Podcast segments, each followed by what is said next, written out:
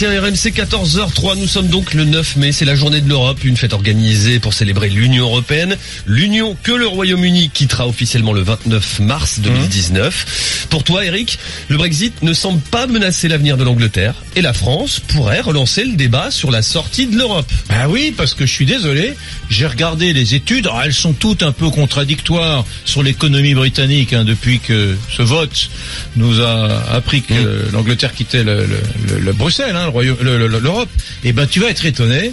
Il y a pas mal d'études qui nous disent finalement, contre toute attente, l'économie britannique se porte plutôt bien. Certains disent même très bien. D'autres disent ça n'est pas le naufrage annoncé. Bref, le Brexit c'est pas l'enfer. Du coup, du coup, eh bien avec euh, François Asselineau, on va parler du Frexit.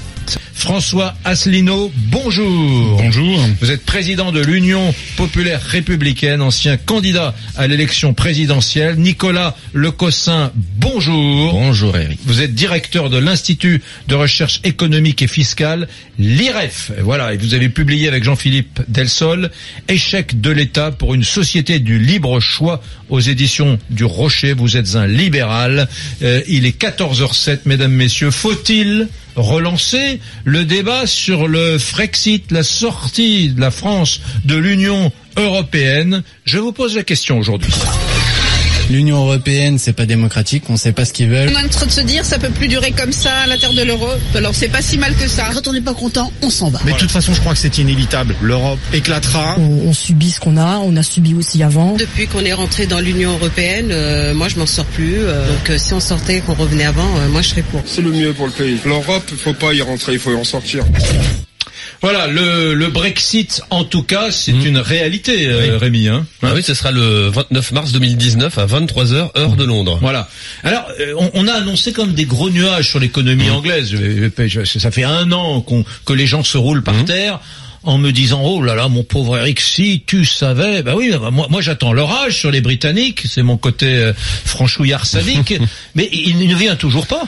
Bah, à en croire une grande majorité de la presse, des médias, les analyses de spécialistes, j'ai regardé ce matin, hein, l'horizon reste sombre pour la Grande-Bretagne, voire pour certains toujours catastrophique. Mais, Eric, il y a tout de même quelques éléments, quelques signes qui permettent d'être un peu moins pessimiste. Alors c'est vrai, le PIB du Royaume-Uni n'a progressé que de 0,1% au premier trimestre de cette année. C'est sa pire performance depuis 5 ans. C'est vrai aussi, la consommation des ménages tourne au ralenti depuis le vote de 2016, en raison notamment de la dévaluation de la livre. Mais Ralentissement ne veut pas dire effondrement, Eric. C'est ce que beaucoup prédisaient, hein, l'effondrement de l'économie britannique. L'inflation, la hausse des prix, a ralenti à un rythme plus rapide que prévu depuis le début de cette année. Le taux de chômage, il est toujours au plus bas. 4,3% de la population active. L'exode massif des banques et des financiers n'a pas eu lieu. Le départ de la- les départs de la City étaient estimés à 100 000. C'est beaucoup, hein, juste après le Brexit. Mais il tournerait aujourd'hui autour de 3000 par an. J'ai pas dit que tout va bien, Eric. J'ai dit qu'il n'y a pas d'effondrement. Le nombre de travailleurs européens a même augmenté selon l'Office national des statistiques britanniques. Depuis le Brexit, pour un départ, il y a 7 travailleurs européens arrivés au Royaume-Uni. Un dernier élément, selon l'indice mondial du bonheur, c'est très sérieux, hein. c'est un indice qui est établi chaque année par les Nations Unies. Oui, Et- ce sont les Norvégiens qui sont en tête, je crois. Exactement. Alors c'est plein de critères, hein, économiques, sociaux, etc. Eh bien les Britanniques sont 19e au classement. Tu sais quoi? Nous, les Français, on est 23e. Émilie, le Brunet-Métrie. Oui, pour ce deuxième brunémétrie, le Brexit ne semble pas menacer l'avenir de l'Angleterre. La France doit-elle relancer le débat sur la sortie de l'Europe? Eh bien, pour cette première tendance, vous êtes 74% à dire oui. Non, 74%. Il y a François Asselineau qui applaudit tout doucement à côté de son micro. François Asselineau, rebonjour. Rebonjour. Bon, euh, on, on va parler du Frexit dans quelques instants. D'abord, j'aimerais qu'on s'attarde quelques minutes sur les Britanniques. Vous partagez cette analyse quand, quand on dit c'est pas la catastrophe annoncée? Ben, non, c'est pas du tout. D'abord, je, d'abord, premièrement, merci de m'inviter. Deuxièmement, je, je dois avouer que je suis un peu surpris. Euh, ce qui vient d'être dit ici est tout à fait vrai, et c'est en gros ce que je disais il y a un an. Sauf qu'il y a un an, pendant l'élection présidentielle, quand je disais que ça se passait bien au Royaume-Uni, tout le monde me tombait dessus en disant que je n'avais rien compris. En fait, vous savez, euh, ce qui est en train de se passer, c'est qu'il est que le temps révèle tout, hein, comme disait Euripide. C'est un bavard qui révèle tout. En fait, ce qui est en train de se passer, c'est qu'on constate que le Royaume-Uni se porte bien, le taux de chômage est à 4,3%, alors qu'en France, il est aux alentours de 10%. Le taux de chômage des jeunes, il est aux alentours de 10% au Royaume-Uni, il est aux alentours de 26-27% en France.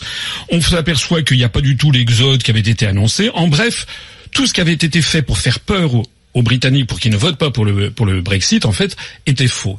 Et ce qui est intéressant, c'est de remarquer qu'il y avait eu la même manipulation de l'opinion publique en 2003 en Suède.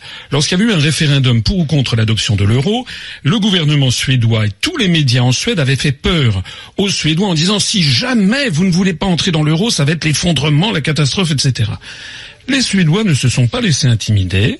57% des Suédois ont voté en faveur du maintien dans la couronne suédoise par le référendum du 14 septembre 2003 et depuis lors le taux de croissance en Suède est même 50% supérieur au taux de croissance de la zone euro. Donc en réalité ce qui est intéressant c'est que les faits sont maintenant là avec leur formidable éloquence, les choses se passent beaucoup mieux. Et en plus de ça, et vous me permettez de terminer, Madame Theresa May est en train de montrer que sortir de l'Union européenne, ça n'est pas du tout s'isoler du reste du monde.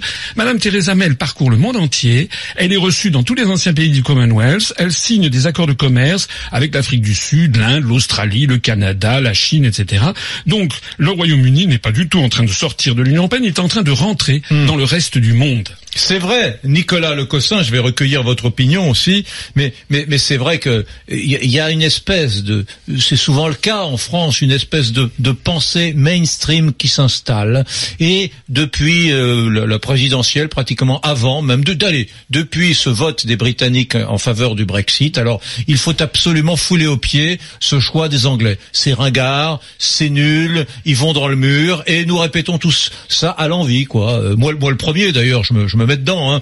Or et, et j'aime bien comme ça être démenti. J'adore être démenti. J'adore que les faits nous disent, ben, en gros, vous racontez des balivernes depuis des mois. Et c'est un peu ce qui se dessine là, quand même, Nicolas Lecossin. Oui, tout à fait. D'ailleurs, The Economist avait publié une sorte de sondage auprès des économistes, y compris des prix Nobel, qui annonçait une grande catastrophe euh, au moment du, du vote pour le Brexit. En faveur du Brexit, ça n'a pas été le cas. D'ailleurs, on a dit la même chose pour l'élection de Trump. Donc on voit ce qui se passe aujourd'hui.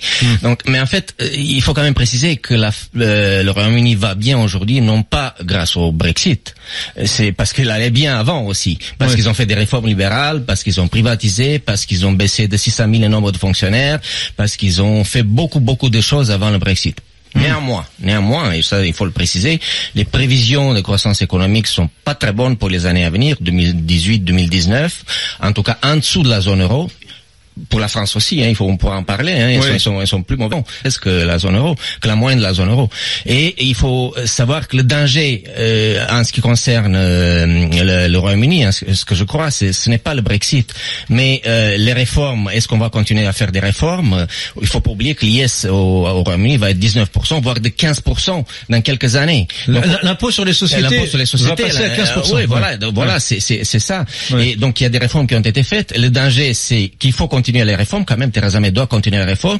Et aussi Monsieur Corbyn, Monsieur Hmm. Corbyn, qui est le, le leader du Parti travailliste, qui a des propositions euh, quand même assez farfelues. Mais ce qui est Ouais, intéressant dans ce que vous venez de On dire, n'est pas loin de Mélenchon avec le Exactement, Corbyn. exactement. Ouais. ce qui est très intéressant, c'est ce que vous venez de dire. Hein. Le danger pour la Grande-Bretagne, c'est pas le Brexit, c'est pas la sortie de l'Union européenne, c'est pas ça le danger. Ouais. C'est la politique interne, c'est qu'il faut continuer les réformes. Ouais. Et donc le Brexit. euh, D'ailleurs, il y a eu des élections locales il y a quelques jours. On a eu les élections locales. Les, les, les, les résultats ont été assez euh, Ouais. indécis hein, de l'élection locale. Donc, pratiquement personne n'a gagné. Première partie de l'émission, c'est une, par- une première partie révolue, c'est le, le cas britannique. Euh, euh, François Asselineau, je me tourne vers vous maintenant. On va réfléchir quelques instants à la culture française. Le général de Gaulle, on, la phrase a été citée 24 millions de fois, disait que les Français étaient des veaux. Enfin, il l'a dit.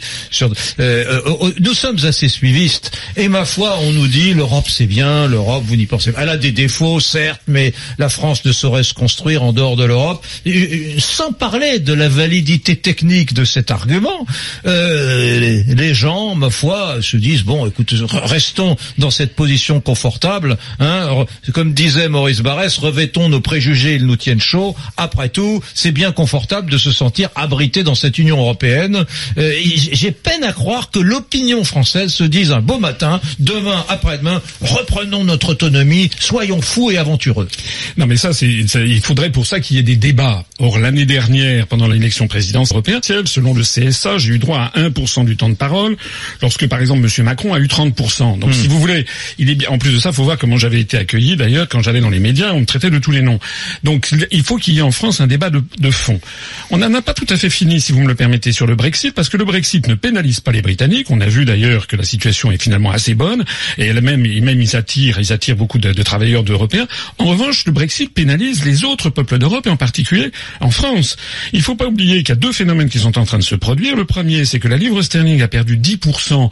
Du coup, les importations françaises venant du Royaume-Uni ont bondi de 38% l'année dernière. Donc nous, nous, creusons notre déficit commercial vis-à-vis -vis du Royaume-Uni parce que l'euro est trop cher pour la compétitivité de l'économie française. Ouais. Ça, c'est le premier problème.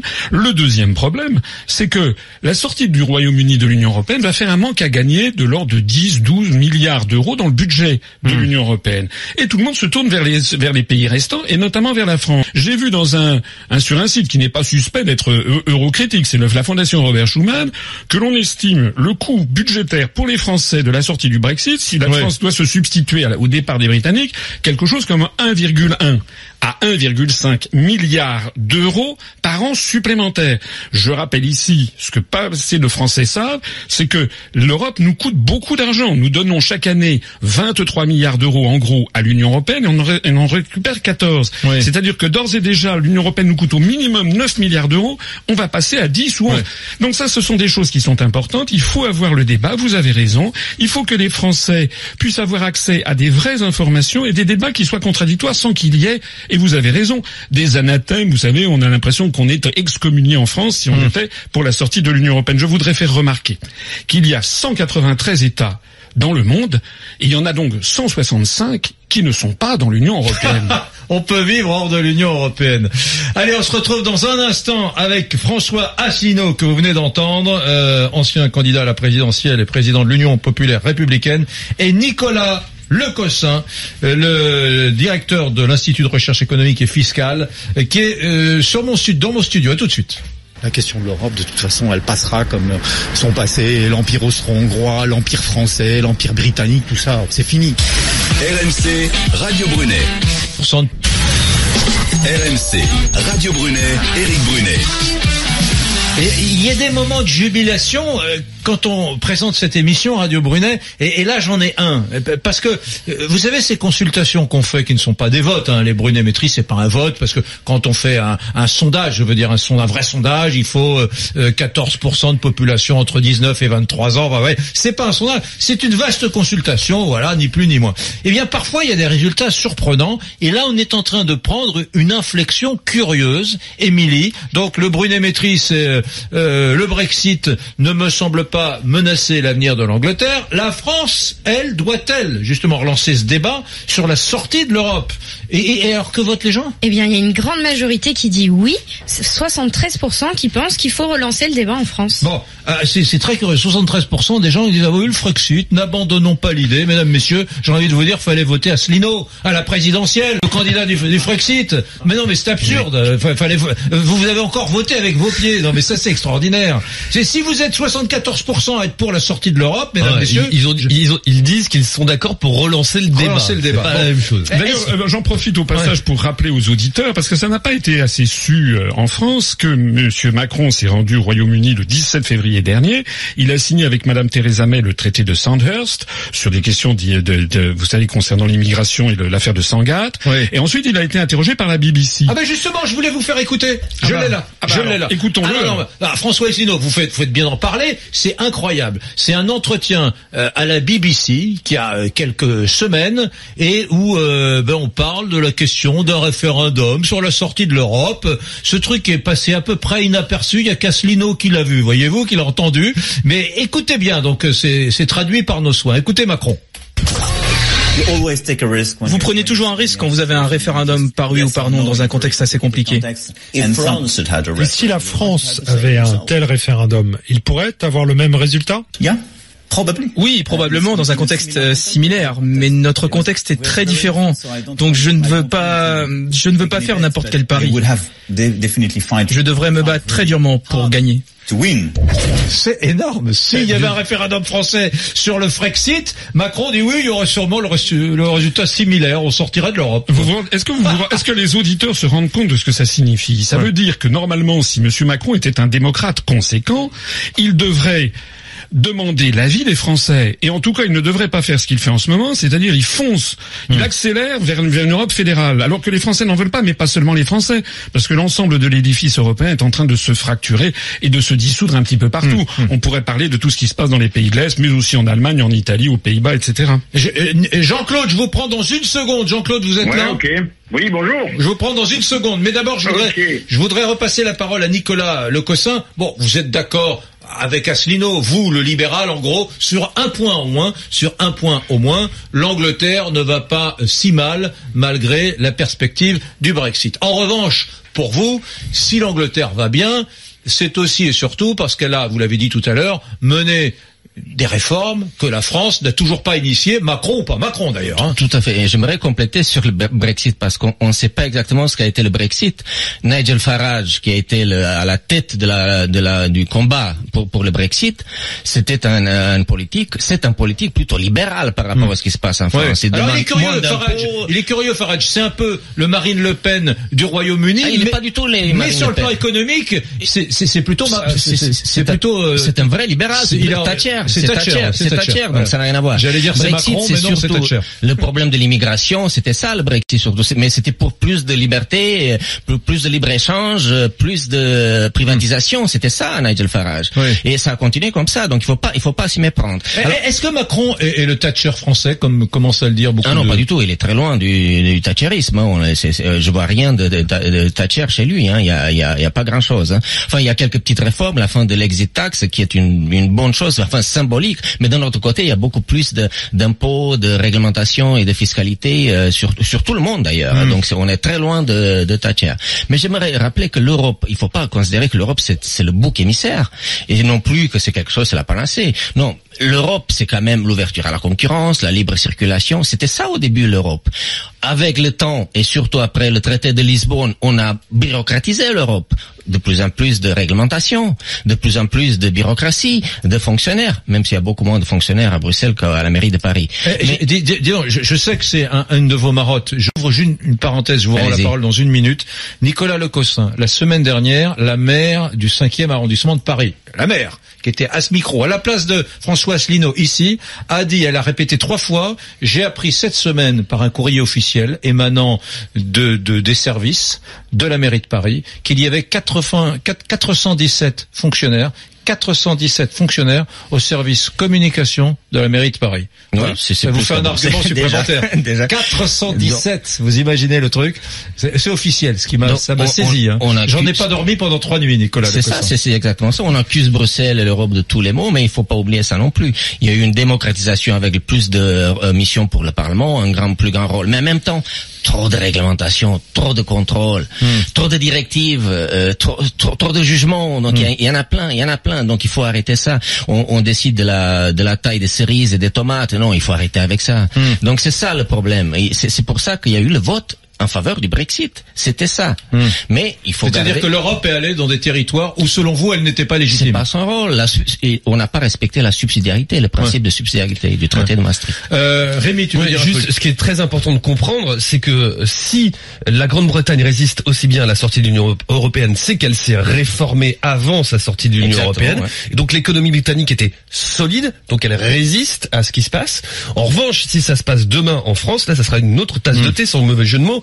Euh, notre, nous, on n'est toujours pas réformés. Non, on- on n'est pas du tout réformé. Attends, juste un petit, un petit chiffre pour comparer. Au Royaume-Uni, il y a 7 millions d'emplois de plus dans le privé par rapport à la France. Dans le privé, par Dans rapport à privé. 7 millions de plus pour une population presque équivalente. Alors Jean-Claude et juste après François Asselineau. D'abord Jean-Claude qui est à Andernos-les-Bains en Gironde. Salut Jean-Claude.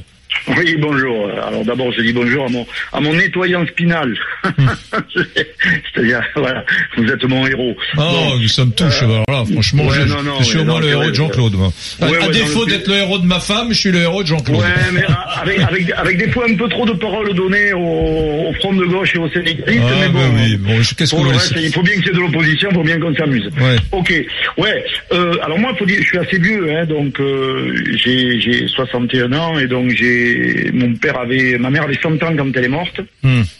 Et donc ils ont connu euh, pratiquement les deux guerres. Et il y a un premier truc, l'Europe, les gens disent ouais, parce qu'ils ont oublié, les jeunes, ils oublient que qu'il y avait des conflits euh, entre l'Allemagne, avec l'Angleterre, avec etc. avec les Espagnols. Ça, ça a quand même amené rien que pour ça, ça a quand même amené une petite sécurité. Donc moi j'aime, j'aime, franchement j'aime l'Europe. Euh, et j'aime pas Macron parce que je suis. Oui, mais moi, euh, Jean-Claude, moi, j'ai- tout- on Ouais. est tous des Européens, mais enfin, j'aime l'Europe, mais moi, j'aime pas donner, comme, euh, il y a un point sur lequel je suis d'accord avec Asselineau, je veux pas donner 10 milliards pour le fonctionnement d'Europe. Et, Voilà. et- et combien, et combien on donne Et combien on donne pour les intercommunes Et combien on donne pour la région oh, et, et combien, et combien on donne pour les, toutes les strates euh, qui administratives C'est françaises c'est notre communauté, quand même, c'est c'est nous. Non, c'est pareil. C'est pareil. Ouais, Alors moi, je c'est suis allé. Faut dire qu'à à 13 ans, j'allais en vacances en Allemagne. Ouais. Donc, donc Non, non, mais attends, mais oui, Eh mais ben attends, Jean-Claude, c'est pas la même chose. Mais si, c'est la même chose. Oh. J'avais une vision différente. Je me considère pas comme français, je me considère comme européen. Hmm. Qu'est-ce que, qu'est-ce que ça veut dire aujourd'hui, hormis l'histoire, qui est intéressante? De, de la France. Et puis sinon, qu'est-ce que ça veut dire être français aujourd'hui par rapport à être européen? Ouais. On existe? On Donc, existe on tu, es, tu es donc content de payer chaque année, je sais plus Ouais. combien de milliers d'euros pour la Grèce? C'est combien par, par foyer fiscal je- la Grèce? quel-. Quelqu'un le sait ça Non, vous le savez pas Non, c'est c'est c'est considérable. Ouais, attends, attends, attends, on laisse finir Jean-Claude. Ouais, je suis plus content. Je suis plus content de payer pour l'Europe que de payer pour l'intercommune. Hmm. Voilà, et je suis plus content de payer pour l'Europe que de payer pour nourrir des 15, des milliers Oui, de tu dis ça parce que matériellement, l'argent, tu le sors pas de ton portefeuille. C'est Ah, quelque chose d'assez virtuel. Une blende, une blende. Ouais. C'est-à-dire que moi je paye une fortune euh, en impôt euh, en impôt foncier, je paye une fortune euh, en CSG. Non, non, pas Eurozone parce que euh, on est dans un pays communiste. Mais bon, Hmm. ça c'est autre chose. Euh, non, non, l'Europe coûte pas très cher. Je, je suis sûr qu'ici on fait, j'ai pas les chiffres. Très honnêtement, c'est pas ma, je passe pas ma vie à regarder les chiffres. Mais si on fait le calcul de ce que coûte la commune, la région, la mairie, l'intercommunalité et ce que coûte l'Europe et Hmm. ce qu'elle rapporte. Parce qu'il faut bien se dire quand même qu'elle rapporte à un moment donné quelque chose aussi. Ouais. Voilà. Ouais. La seule chose, non, la seule chose, moi je la réduirai. Attends. Moi je reviendrai, je reviendrai à ce que c'était avec sept ou six pays. Euh, je supprimerai les Polonais, les pays de l'Est, euh, tous ces gens qui, qui prennent les, les subventions effectivement et qui vont acheter des hélicoptères aux Canadiens. Ça je supprimerai. Mais par contre, euh, faire quelque chose avec l'Allemagne, l'Espagne, le Portugal, l'Italie, euh, le- le- la Hollande, Le- le- le- L'Europe, le- l'Europe voilà. des 6, des 9. Oui, attends, attends, attends. oui, Jean-Claude, tu es en train de m'énerver François Asselineau qui, réclame mieux, la parole. Ça me fait plaisir. Ça me fait plaisir. François Asselineau. Oui, non, parce que bon, c'est un point de vue qui est respectable, mais ça n'est jamais qu'un point de vue. On pourrait trouver des millions d'autres points de vue en France. Ce que je voudrais rappeler quand même, c'est que c'est un peu facile de dire qu'on se sent européen lorsque la France donne 9 à 10 milliards d'euros chaque année en pure perte pour aller, notamment par exemple, les Français ne le savent pas, mais on donne chaque année à peu près 2 milliards d'euros à la Pologne. Allez dire aux, à- aux habitants de Guyane, où il y a un sous-investissement chronique, le, département est quasiment à feu et à sang. Allez dire aux départements de Mayotte, qui sont des départements français, où il manque des écoles, des hôpitaux, etc. Allez dire d'ailleurs dans les provinces françaises où on ferme les, les- où on ferme les maternités, les commissariats police, les gendarmeries, etc. Allez leur dire que c'est très bien de donner de l'argent comme ça aux pays de l'Est. Moi, je ne suis pas d'accord. Il y a un autre point aussi avec lequel je voudrais dire, que, que je voudrais dire, c'est que euh, en réalité. On tape ici sur les- sur, sur l'État. C'est un autre débat. Sortir de l'Union européenne permettra aux Français ensuite de choisir le type de société qu'ils veulent. Mais je voudrais quand même signaler que les pays, l'un des pays qui a les plus forts taux de prélèvements obligatoires au monde, c'est la Norvège, qui est à 53%, qui est supérieur à celui de la France et qui se porte très bien. Il n'y a donc pas de corrélation obligatoire entre le bien-être et les prélèvements obligatoires. Le, taux- le prélèvement obligatoire en Roumanie est de 20%. C'est un des pays les plus pauvres Oui, de l'Union européenne. attendez. On, on- on a dépassé, me semble-t-il, le Danemark au mois d'octobre ou au mois de novembre. on est- écoutez, on est tous dans les 45 On, on est devenu le pays le plus fiscalisé du monde. Non, non, non, pas non, ça. non, non, M'enlevez non, pas non, ça. Mais euh. attendez, attendez, attendez. Regardez le problème que, que pose le problème, la, la- la question de, de l'ultralibéralisme, c'est qu'ils font comme si les peuples étaient interchangeables. Les Français ne sont pas des Anglo-Saxons. Hmm. Les Français ont besoin. De, la France a été créée par un État. Ouais. Les Français Mais me sont dites pas peuple- ça à moi, mon, mon fond d'écran c'est Margaret Thatcher sur mon smartphone. François Asselineau. Je vais, vous donner, je vais vous donner quelques, je vais vous donner une statistique qui est intéressante. Il y a un siècle, au début du XXe siècle, les prélèvements obligatoires aux États-Unis étaient de l'ordre de 1%, ils étaient de 18% en France. C'est-à-dire que déjà la France avait des prélèvements obligatoires très supérieurs au monde anglo-saxon. Parce que les Français sont comme ça, parce que les Français souhaitent de l'égalité et de la justice sociale, ils veulent des services publics importants. Et moi, quand je vois comment ont évolué les services publics en Angleterre, permettez-moi de rappeler ici un, un- un- une donnée toute simple. Ah, le pass Navigo en France pour la région Île-de-France, ça coûte 75 euros. L'équivalent dans la région de Londres, ça coûte 400 euros par mois. Ouais, sauf que les trains, sauf que les trains dans la région de Londres roulent. Oui, mais en France, Oui, l'heure. attendez, Vous allez m'énerver Nicolas Le Cossin. Maintenant, c'est Nicolas Le Le pass Navigo coûte 75 euros, mais il est payé, je paye en plus avec les impôts. Donc il faut, rajouter beaucoup, beaucoup d'argent. c'est normal que les Le- services publics soient Oui, déficitaires. non, pas du tout. Oui, mais en réalité, oui, mais en réalité, nous- le payons beaucoup plus que ça. on, on le paye le double, bien sûr, grâce aux impôts. Donc c'est ça. Mais le, problème, c'est pas Bruxelles, c'est l'État français. C'est l'État français. C'est pourquoi il y a 57% de dépenses publiques. C'est pas à cause de Bruxelles. Pourquoi on paye autant d'impôts et de taxes? C'est pas Je vais vous donner quelques chiffres. Par exemple, le coût du, on parlait du coût du travail, les charges sur les salaires, c'est 32,5% en France et c'est 24% en moyenne dans la zone euro. Et c'est beaucoup moins élevé que dans certains pays comme les Pays-Bas, comme le Royaume-Uni, qui fait pas partie, qui faisait pas partie de la zone euro. Donc le problème, c'est la bureaucratie, c'est l'ENA, ce sont les ENAC le problème en France.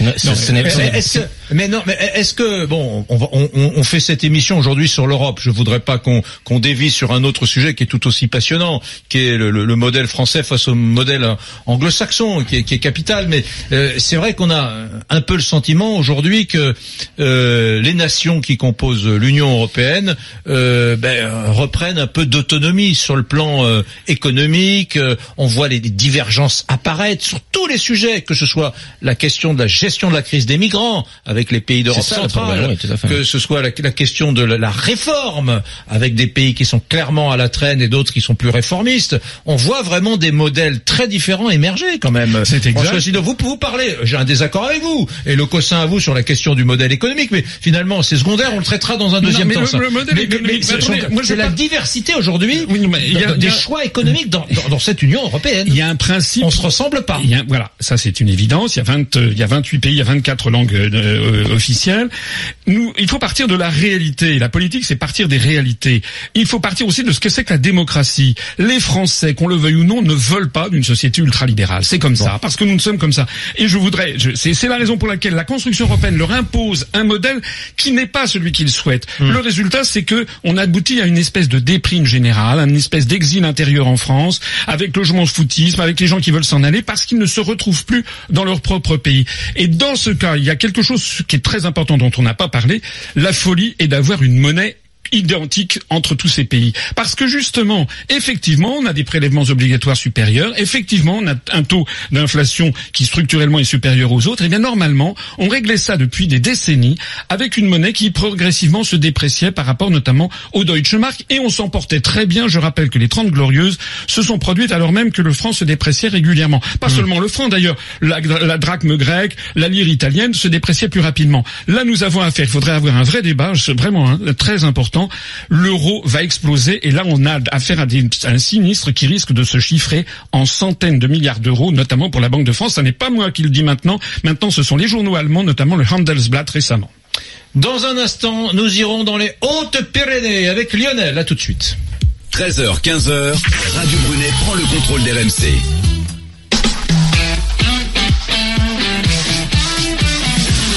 Nous avons reçu des messages euh, et nous les lisons. Voilà, c'est Émilie et c'est Rémi qui, vont les lire. On vous écoute. Oui, on a Domi qui nous écrit le Brexit est une chance pour l'Angleterre. Les Anglais vont retrouver leur souveraineté.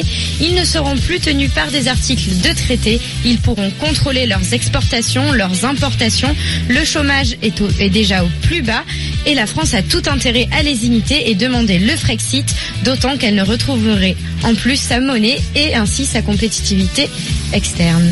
Ce message de Maxime sur l'application RMC dans Direct Studio, le débat de la sortie de l'Union Européenne est crucial pour la France. Nous la subissons cette union, les Anglais ont tellement raison. Et puis un message de Dimitri, le peuple français avait voté non à l'Europe. Le peuple français savait que ça coûterait d'être euh, euh, cher, il manque le mot cher, que ça coûterait cher d'être dans l'Europe. Mais nos politiques ont décidé à notre place de passer outre le référendum, euh, que ce serait oui donc et qu'on devrait se faire suivre comme des moutons pigeons. Et Joanne qui nous dit oui, relancer le débat est une excellente idée, l'Europe est une très bonne idée, mais pas celle-ci. On devrait être égaux à l'intérieur et ne pas se concurrencer les uns les autres. Idem pour les lois, la fiscalisation, les salaires, etc.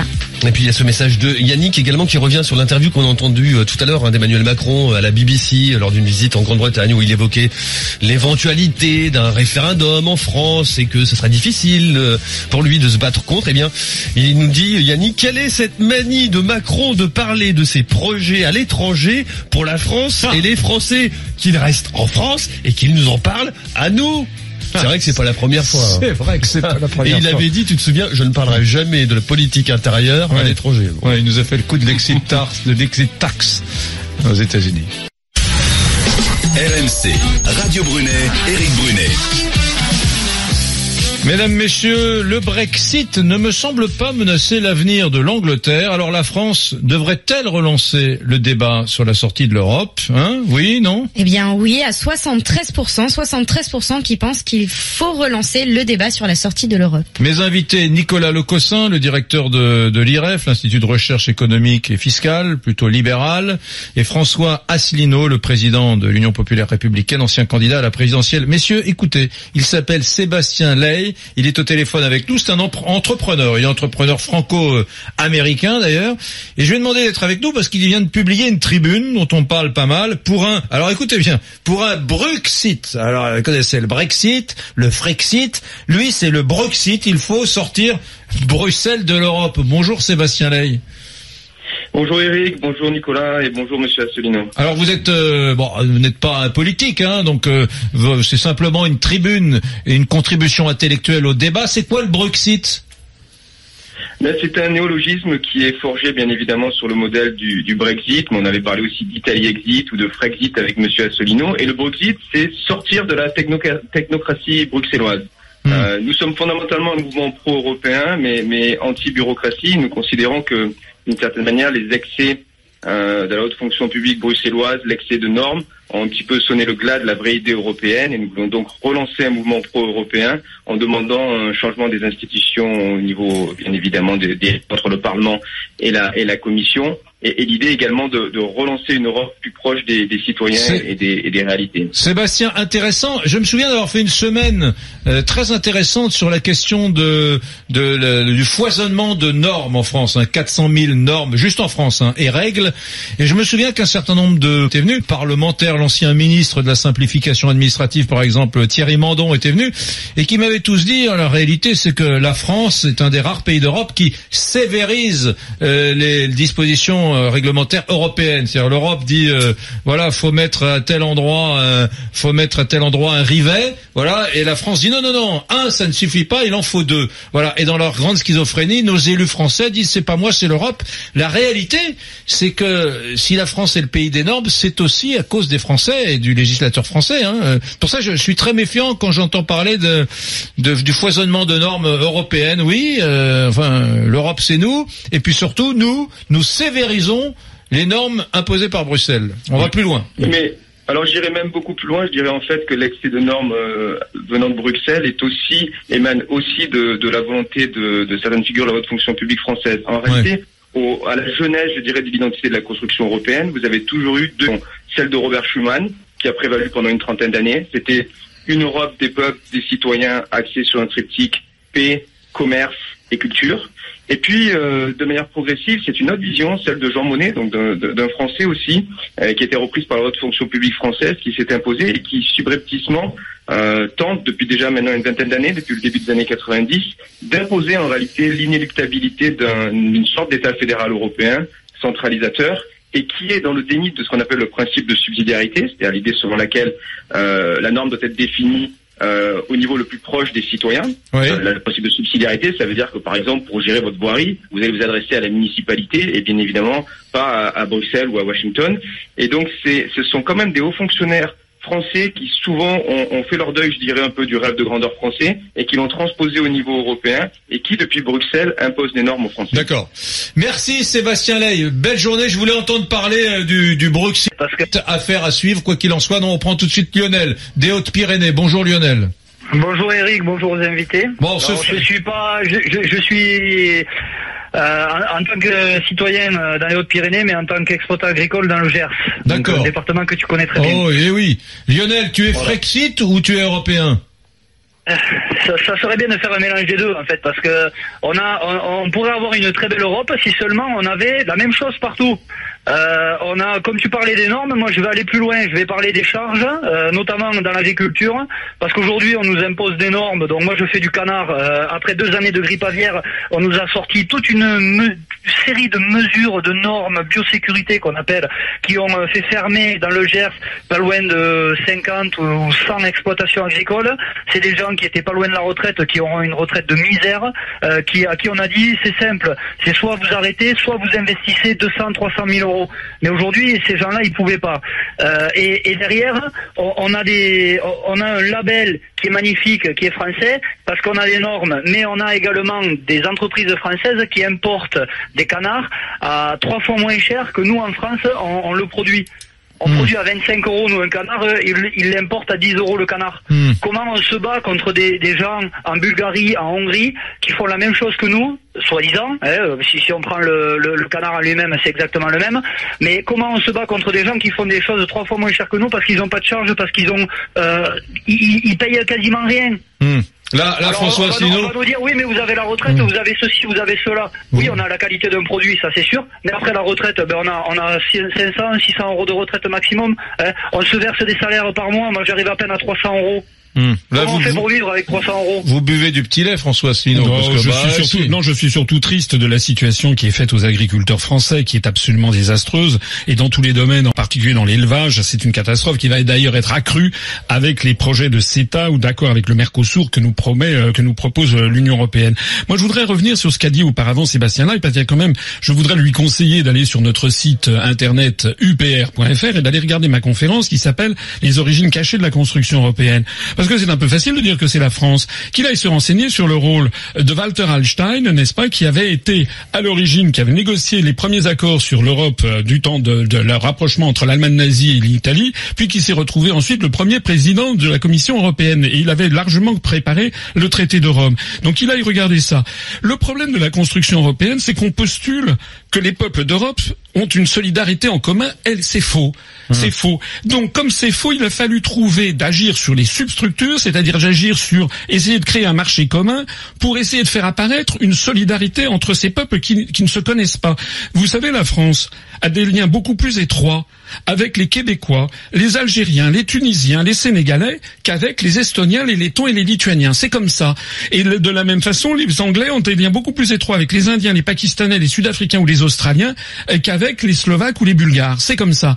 Donc en réalité, c'est le problème même d'une cette conception de vouloir créer contre vents et marées une entité étatique avec des peuples qui, bien entendu, qu'il faut qu'ils aient des relations avec eux, mais on n'en est plus au début du XXe siècle où il n'y avait aucune institution internationale. Maintenant, nous avons l'ONU, le Conseil de l'Europe, nous avons des quantités de traités. Lors de l'élection présidentielle, j'avais rappelé qu'il y avait 6686 traités qui liaient la France au reste du monde. On en a 343 avec la seule République fédérale d'Allemagne. Ça suffit. Si on sort de l'Union européenne, nous reprendrons notre indépendance, notre souveraineté. On pourra décider de notre avenir collectif, mais on va pas se fâcher et on va pas arrêter d'avoir des liens avec l'Allemagne, avec les autres pays. Actuellement, on met la France. En fait, c'est une concurrence vers le bas. C'est une concurrence vers toujours le moins disant en termes de charges sociales, en termes de salaire. Votre agriculteur du Gers, que je salue au passage, il est placé dans une situation qui est impossible. Nicolas, le Sauf, sauf que les agriculteurs reçoivent plus de 9 milliards d'euros par an. Donc Ouais. si on sort, si on sort de l'Europe, il y aura plus les 9, plus de 9 milliards d'euros par an. Cet- Où va l'argent? Où va l'argent? cet argent vient de la France. Je Où vais- va l'argent? C'est pour la France. Mais cet argent vient, mais, mais français. cet argent est, d'accord, ouais. mais cet argent est surfinancé par les qu'est-ce que Français. vous allez faire? Il vient de tout le monde, pas seulement de la France. non, non, il non, vient, c'est je- 9 je- milliards, c'est je- 9, je- plus de je- 9 milliards que pour les agriculteurs. Je rappelle- que pour les agriculteurs. Et depuis qu'on reçoit des subventions, il y a de moins en moins d'agriculteurs, il y a de, il y a de plus en plus de fonctionnaires français qui s'occupent des- des agriculteurs. C'est vrai qu'il y a des agriculteurs qui, qui, qui vivent très mal, très mal, et ils ont reçoivent beaucoup, très peu de, de revenus. Mais pourquoi ne pas ouvrir, euh, libéraliser l'agriculture comme on fait d'autres pays? Regardez en Nouvelle-Zélande, il n'y a plus d'aide aux agriculteurs, ils se portent beaucoup mieux. La France était troisième exportateur agricole il y a 15 ans. Aujourd'hui, il est c'est sixième ou septième. Et ça montre le désastre de Ça l'euro. montre- Oh, ça montre le désastre ça montre le désastre des aides à, à Mais l'agriculture, déjà, de la non, mais des pays d'Europe qui fonctionnent où l'agriculture marche, c'est pas Même la- l'Europe. même les Il y a Pays-Bas- des pays d'Europe, même les regardez, la l'agriculture France. néerlandaise, elle est florissante, l'agriculture néerlandaise. exactement, oui. Pourtant, le- les Pays-Bas sont dans l'Europe. Oui, enfin, c'est une agriculture hyper industrialisée. Même l'Allemagne, hein, même l'Allemagne est devant je la- ne suis pas sûr que les Français veulent veuillent d'une vue d'une Ah, mais est agriculture hyper industrialisée. Je ne peux pas laisser passer ce qui vient d'être dit. Je rappelle que les Français donnent chaque année 23 milliards d'euros à l'Union européenne sans qu'ils le sachent. Notamment, ce sont les frais de douane qui sont les prélèvements sur les frais de douane. Et la France reçoit chaque année 14 milliards. Ça veut donc dire, et ça il faut absolument que les Français le comprennent, que ce que l'on appelle les subventions européennes, en fait, à l'origine, sont payées par les Français. Et en plus, on laisse 9 milliards d'euros supplémentaires pour financer la structure européenne et pour donner aux pays de l'Est et à d'autres pays encore comme la Turquie. 14h50, merci François Asselineau, merci Nicolas Lecossin, merci euh, Sébastien Lay qui était au téléphone avec nous. Je me tourne vers toi, Émilie. Ne fais pas cette tête, il va falloir refaire tes calculs, je t'écoute. Eh, eh bien, j'ai fait mes calculs et le résultat final va, plaire à Monsieur Asselineau puisque euh, vous êtes 72% à penser qu'en France, il faut relancer le débat sur la sortie de l'Europe. Vive le Frexit. Vive le Frexit, très bien. Affaire à suivre, mesdames, messieurs. Affaire à suivre.